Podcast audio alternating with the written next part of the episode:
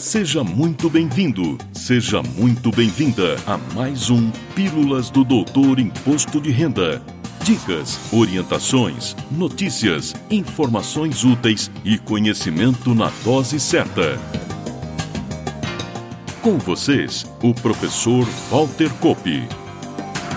Olá, vamos falar de imposto de renda.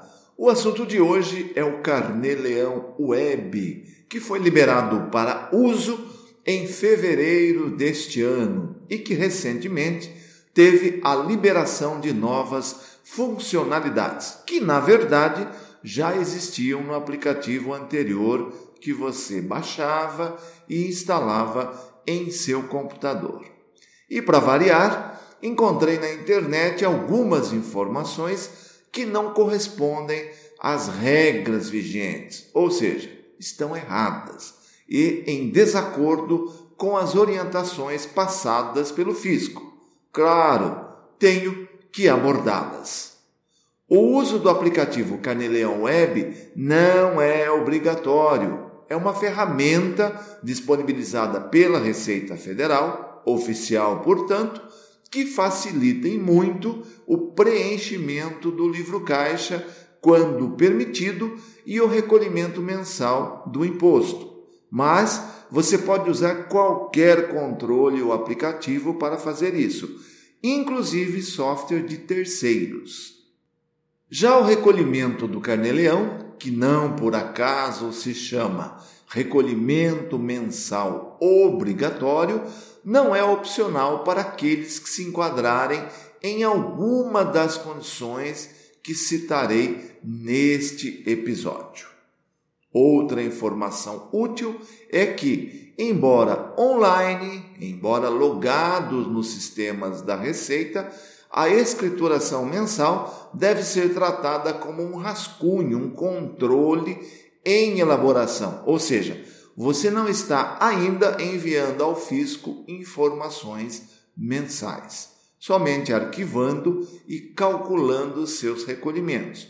O envio e a partir daí os cruzamentos só surgem quando você incorpora tudo o que lançou durante o ano à sua declaração de ajuste anual, saída definitiva do país ou mesmo declaração final de espólio.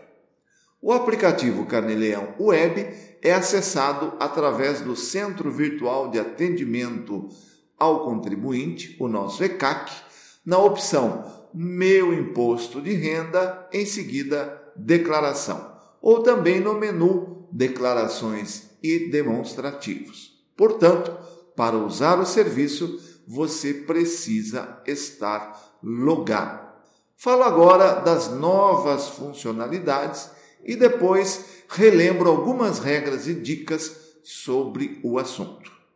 A mais esperada delas, sem dúvida, é a importação dos dados através de um arquivo CSV, separado por vírgulas, conforme nome original em inglês, que é muito útil para profissionais que estão obrigados a individualizar cada recebimento, como por exemplo, médicos, dentistas e outros profissionais da área da saúde advogados e corretores e administradores de imóveis. Isso está lá na instrução normativa 1531, que é de 19 de dezembro de 2014. Nas orientações contidas na página da Receita na internet estão todas as definições em relação aos campos a serem informados no arquivo, inclusive com um modelo que pode ser baixado,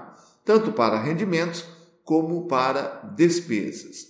O limite de linhas de registros para cada arquivo a ser importado é mil, e você pode importar mais de um arquivo que será agregado ao aplicativo.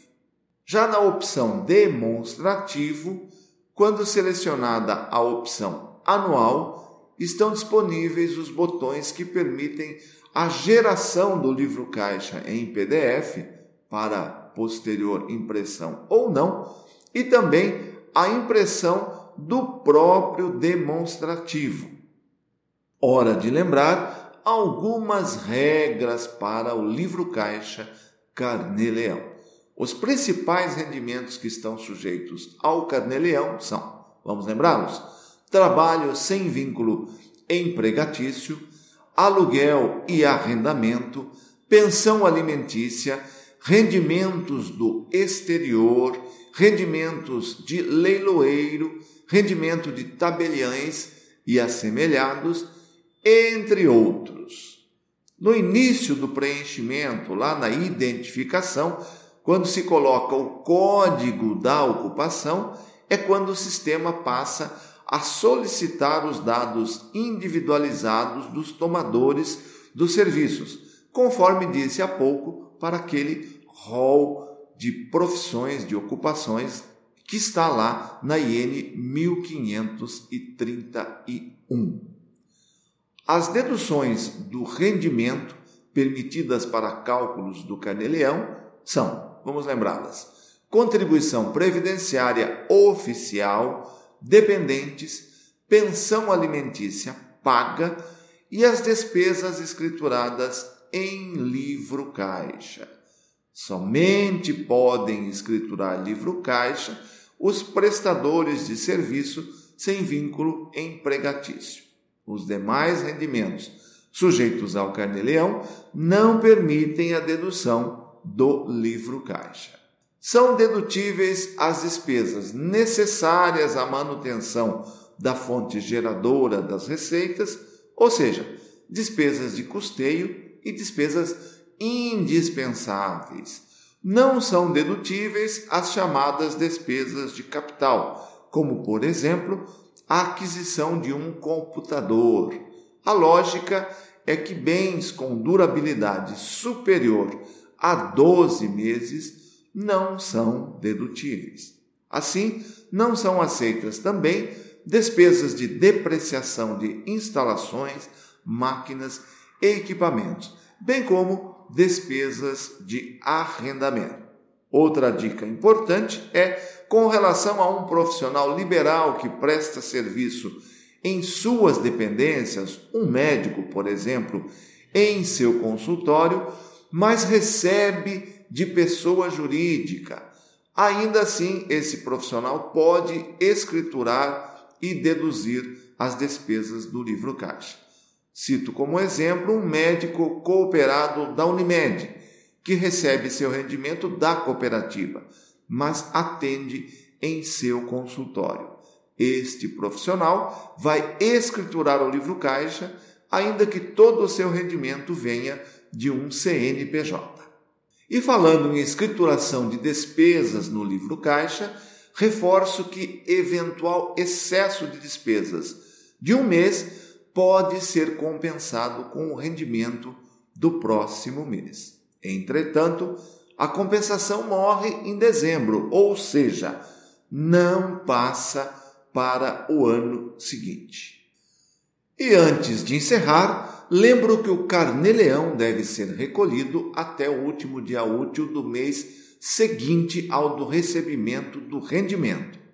O não recolhimento até a data da entrega da declaração de ajuste anual enseja multa isolada de 50% do imposto que deveria ter sido recolhido mês a mês, ainda que o total do rendimento seja informado na declaração. Isso está previsto lá no inciso 2 do artigo 44 da Lei 9430 que é lá de 27 de dezembro de 96. Agradecendo mais uma vez sua generosa atenção, prometo trazer mais um assunto relevante na próxima semana e conto, claro, com sua audiência. Até lá, valeu! Na próxima semana tem mais Pílulas do Doutor Imposto de Renda Obrigado por ter ficado conosco. Espalhe a novidade aos amigos. Mande suas sugestões de pauta, seus elogios e suas críticas para pílulas.doutorir.com. Até lá!